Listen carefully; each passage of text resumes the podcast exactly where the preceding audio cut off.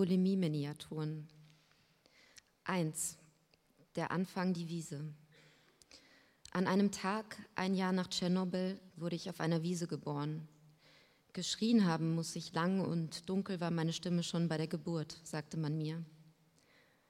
Auf die Wiese hat mein Vater eine Dreizimmerwohnung gebaut und meine Mutter bestand nicht auf eine Badewanne. Die Gegenstände stellten wir auf Grashalme und Moos und das Wetter tat sein Übriges. Ausgeblichen waren alle von der Witterung, vor allem jene aus Holz. Die Füße faulten sicherlich, doch das war uns egal. Egal war aber nicht, der Herd kam zu spät. Es war schon Dezember, erst dann konnte die Milch, die nicht von meiner Mutter stammte, in einem kleinen roten Töpfchen erhitzt werden. Das schmeckte mir, dann grinste ich und mein Vater steckte mir einen Grashalm in den zahnlosen Mund und meine Mutter drückte auf den Polaroid-Knopf und fertig war unsere Dreizimmerwohnung im Park. Heute, also jetzt, äh, finde ich das Bild und pinne es mit einer Nadel in die Raufasertapete, die mein Mann Ex-Mann in Ochsenblut gestrichen hat. Ja, an die Wände hat er das geschmiert. Es sieht aus wie in einem Ochsenschlachthaus. Ich glaube, unter anderem haben wir uns deswegen getrennt. Geh nicht ins Schlafzimmer, hat er mal gesagt, da war die Cola noch voll, abzüglich eines Vierviertelglases noch voll. Als ich dann ins Schlafzimmer ging, stand dort ein Schaf, mit dem ich noch heute schlaf. Das war das Wärmste, was er mir je geschenkt hat. An unserem vierten Hochzeitstag war das. Wir hatten als Fünfjährige geheiratet und eine Pizza gab es. Kerzen hatten wir da reingesteckt. Und als er sie auspustete, tropfte ein Tropfen Wachs auf eine Scheibe und da wurden mir zwei Dinge klar. Salami-Pizza ist die beste und er der Mann meines Lebens. Jedenfalls war unsere Dreizimmerwohnung im Sommer am schönsten. Natürlich, denn es war ja Sommer. Ich hatte ein eigenes Zimmer, das Hannelore Kohl, unsere Nachbarin, die damals mit ihrem dicken Mann neben uns einzog, als das schönste Kinderzimmer bezeichnete, das sie jemals gesehen habe. Nein, nein, nein, hatte ich daraufhin geschrien. Es fehlt die Schaukel und außerdem hätte ich gerne einen Sonnenaufgang auf der Tapete. Farbe, sagte meine Mutter, kostet. Und mein Vater nickte und kurz darauf sägte er einen Walnussbaum ab. Und er hatte diese Kreissäge, die sich laut im Kreis drehte. Und ich weiß noch, ich sollte ihn zum Abendessen rufen. Meine Mutter hatte wieder diesen Wiesensalat aus Wiesenblumen und Spinat gemacht. Und ich wollte nicht, weil ich nicht wollte. Weil ich faul war, wartete ich und wartete und wartete. Ich wartete so lang, bis ein Schrei kam, vermutlich von dem Baum mit nur einem Blatt, denn dort fanden die Sägungen statt. Und ich eilte zu ihm, sah die Schaukel, das Geschenk, davon wusste ich ja nichts, dann das Blut, überall Blut. Es sah aus wie in einem Menschenschlachthaus. Und da musste ich an das Abendessen denken. Einen Daumen hier, der andere da, eine Hand hier, die andere da, schön drapiert wie Hähnchenstreifen auf Salat. Und plötzlich erbrach ich scharf in die noch immer sich drehende Kreissäge hinein, die das Erbrochene in klitzekleine Bröckchen schnitt. Und die flogen nur so durch die Luft auf Bäume, Blätter und ins Gras. Und, das sah ich erst jetzt, auch auf meinen Vater drauf. Schwer wie Steine fielen sie auf meinen Vater nieder, der da regungslos lag und, das weiß ich bis heute nicht, in dem Moment schon tot war. An diesem Abend gab es keinen Salat, aber einen Schuldigen und das war ich. Ich hatte nun meinen Vater auf dem Gewissen und man weiß ja, wie schwer so ein Vater ist. Er wog ja damals schon an die 300, 400 Kilo, das muss man sich mal vorstellen. Er war so schwer, dass die Wiese sich konkav ins Erdreich bog. Und wie viel Blut so ein schwerer Mann verliert, das kann man sich sicher auch vorstellen. Dass mein Vater an dieser Krankheit litt, hat in unserer Familie zu einer, ich sage mal, Schieflage geführt. Mit ihm konnte man fast nichts machen, was mit einer Schwerkraft zu tun hatte. Mein Mann, Ex-Mann, hat mal gesagt, dass er Angst vor meiner Volljährigkeit habe, weil er sich vor dicken Frauen fürchte. Und weil mein Vater, das habe ich ihm dummerweise gesteckt, an seinem 18. Geburtstag, den er in der Stadt feierte, wo Erdogan mal im Gefängnis saß, schlagartig, das heißt innerhalb einer Sekunde, und man weiß ja, wie kurz eine Sekunde ist, vom schlanken Minderjährigen zum extrem fettdicken Volljährigen mutierte. Seine Mutter meine Mutter, Mutter, die in seinem VW-Bus ums Leben kam, aber das ist eine andere schlimme Geschichte, erzählte meiner Mutter auf türkisch-kurdisch, dass in eben diesem Moment seine 15 Hemdknöpfe aufplatzten und einer der Knöpfe ihr direkt ins Ohr flog. Das muss man sich mal vorstellen. Der eigene Junge wird binnen einer Sekunde dick fett und dann ist da noch das Mutterohr kaputt vom eigenen Sohn. Als meine Mutter mir das auf Deutsch übersetzte, weinte ich und umschloss mit meinem Kindermund ihr linkes Ohrläppchen und saugte so lange daran, bis ich einschlief. Als ich wieder aufwachte, flogen Möwen über meinem Kopf und unter mir glitzerte der Bosporus und es roch wie immer in Istanbul nach zu heißen Elektrogeräten und Anis. Zwei. Fünf. Wie viele Gegenstände, wie viele Gegenstände, wie viele Gegenstände sollen noch aus dem Fenster fliegen, hatten wir alle im Chor geschrien. Die ersten Brüste wachsen, langsamer als die Achselhaare, ja, aber immerhin, es ändert sich was. Wir stoßen an mit Cassis, weil er da und lila ist und spucken Hähnchenknochen in den Eimer, die fliegen nur so durch den Raum. Und die zweite hatte mal wieder am meisten, obwohl Stelzenbeine, Kinderkörper. Insgesamt sind wir ja fünf aber die Schenkel reichen nie, weil sie, da sind wir uns alle einig, egal.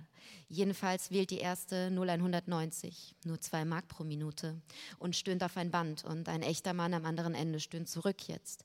Ah, ah, ah, macht er in das Kinderzimmer rein. Ein Mann, nur Stimme, kein Körper, fragt nach meiner Nummer, weil günstiger. Klar, sagt die erste, 0611 und so weiter, legt auf. Es klingelt und wir kichern, lachen, wollen ernst sein und er fragt, wie riecht deine Muschi denn? Alle Fragezeichen in den Augen. Keiner hat ja schon eine echte Muschi. Äh, ja, sie ist klein und eng, fragt er, feucht. Ja, ja, ja, stöhnt die Erste. Alle anderen pressen die Lippen zusammen.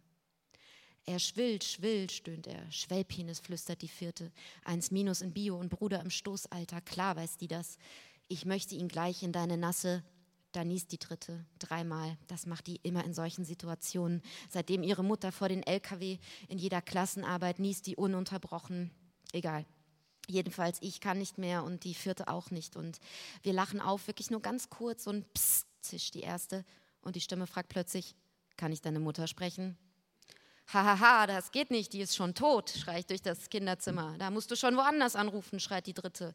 Und längst ist aus der Stöhnstimme eine Todernste geworden. Nichts will er jetzt mehr als meine Mutter sprechen. Deine Mutter. Wir legen auf, legen ganz schnell auf, aber eine Sekunde später klingelt es wieder und ich nehme die Anfang 30 Stimme und gehe ran. Weiß von nichts, verwählt vielleicht. Nein, nein, nein, das habe er nicht. Und ich drücke schnell die Gabel, das Kabel aus der Wand reißt die erste und langweilig ist uns nun. Nein, das stimmt ja nicht. Angst haben wir. Und wie kann man Angst am besten bekämpfen? Mit einer Wasserschlacht natürlich. Also rein ins Badezimmer, da steht die zweite. War die weg die ganze Zeit? Warst du hier die ganze Zeit? Egal, raus den Schlauch aus dem Schlauchbad, raus. Und eine spritzt die andere voll. Es ist ja sommerheiß und alle Wassertropfen fliegen nur so durch den Nachmittag. Wie riecht deine Muschi denn? schreit die erste. Und ah, ah, ah und ja, ja, ja, schreien wir im Chor zurück und währenddessen sickern durch die Dielen Tropfen Pfützen und ejakulieren sich im Erdgeschoss zusammen.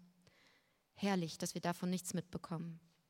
Und meine Mutter ist 25, Mitte 30, krumm von der Arbeit als Spätzünderin, kommt nach Hause, hat das Erdgeschoss im Eingang getroffen, stapft mitten in die Lache rein und kombiniert und aus Sorgenfalten werden Zornesfalten. Schimpfen, speicheln, schnauben, schreien tut der Mund und die Beine ab ins Kinderzimmer. Und da landet schon auf meinem Liebling Lieblingsteppich der Eimer mit den Knochen. Nein, mein schöner Teppich, nein. Und da fliegt als erstes aus dem Fenster jetzt der Ghetto Blaster mit den Spice Girls. Swing it, shake it, move it, make it. Who do you think you are? Trust it, use it, prove it, groove it, show me how good you are. Wird immer leiser und ist weg und die Kerzen, die ich mühsam bei Karstadt geklaut habe und unser Foto, wir fünf auf Fehmarn, stolz und mit Zahnspangen, fliegen raus. Und dann der gelbe Wonderbra und der Tigertanga und meine Hausaufgaben, die Bücher, Mathe, Bio, Englisch, raus.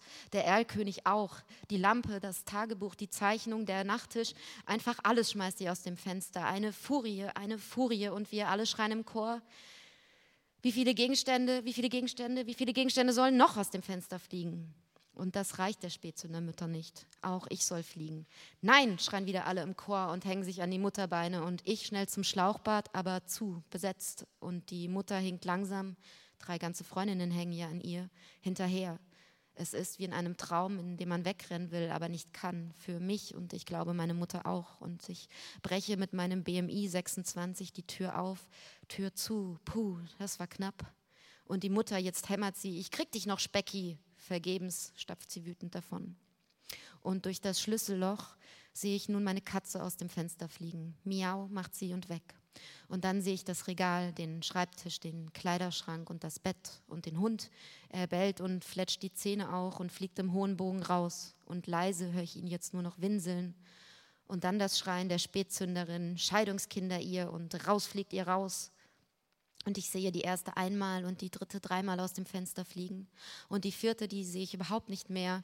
Und jetzt rauscht die Spülung und die Lamellentür geht auf und dahinter der Thron, das Klo, das Familien-WC und ein warmer Geruch aus Süße, Huhn und Straße steigt in meine Nase. Und die zweite, kurz höre ich einen Schrei, das wird wohl die vierte gewesen sein, putzt sich mit der Bürste meines Vaters, der roten, verboten, die Zahnspangenzähne und still sind wir nun zusammen. Du hast gekotzt? Eklig, aber nicht uninteressant. Und die zweite öffnet die Tür und geht raus. Meine Mutter ist in der Zwischenzeit auch aus dem Fenster gesprungen und still bin ich nun und allein. Sitze auf dem Teppich, einziges Überbleibsel, BMI 21 und spucke Hähnchenknochen. Die fliegen nur so durch den Raum. Um mich herum nur Pute und Pommes, Twix und Nutella. Zusammen sind wir fünf. Drei. Dede. Da steht ein zwei Meter großer Mann vor mir und zieht sich aus. Seine Stimme ist Bariton und sein Körper eine Statue aus Griechenland. Sein Hund eine Bestie, die mich ankläfft und ausgesperrt wird. Ich lutsche seinen Kalkschwanz und denke an Pamukkale. Denke daran, dass mein Dede jetzt unter der Erde ist und wir nie verstanden, was der andere sagte. Wir saßen nebeneinander und er rülpste Çok Güzel und ich nickte nur und er zog an seiner Pfeife und der Qualm kam wieder heraus aus seinem Loch im Hals. Ich weine und eine Träne tropft auf den Penis und perlt ab. Die Statue stöhnt dunkel und kommt salzig in mir. Es schmeckt nach dem ganz alten Beyas Penir. Es gab eine Wäscheleine, die sich durch die ganze Wohnung zog. Daran hingen alte Hemden eines alten Menschen, der das Wasser nie aus der Leitung trinkt. Bakterien und Keime, sagte meine Mutter und gähnte. Und der, der nahm mich mit zum Bäcker und kaufte mir einen Simmet, weil ich weinte, weil meine Mutter wieder einschlief. Und weil alle Sesamkörner von meinem Simmet fielen, weinte ich nur noch mehr. Wir liefen Hand in Hand zurück und der Muesin plärrte mit mir um die Wette. Es war morgens und schon so heiß, dass alles flimmerte. Und Dede versuchte vergeblich, mich mit seinem Chokgüsel zu beruhigen. Unten im Hof lag etwas und stank. Der Geruch verfolgte uns bis in die Wohnung, er stank bis in die Küche und ich weigerte mich, den Zimme zu essen. Sie haben ihn totgebissen. Streunende Hunde machen das so, vielleicht weil er schwach oder krank war, vielleicht ging es um Territorialbesitz. Bei den Temperaturen stinkt eine Leiche sehr schnell. Der Bariton schnarcht, ich schleiche ins Bad, der Hund verfolgt mich und knurrt. Ich gehe schneller, ziehe die Tür zu, er kratzt an ihr und bellt. Ich höre ihn jaulen, dann schnüffeln und hecheln, dann wird es plötzlich ganz still. Dede aß Simmet und alle Sesamkörner fielen wieder heraus aus seinem Loch im Hals. Er nahm eine Tüte und schimpfte Köpek, Plastik, Korkak. Er schüttelte den Kopf und meine Mutter begann zu weinen und ich fragte, warum weinst du denn jetzt und was heißt das? Was sagt Dede da? Das kann man nicht übersetzen, schmatzte mein Vater und trank einen Schluck aus der Leitung. Er war durchsichtig, ich konnte keine Keime sehen.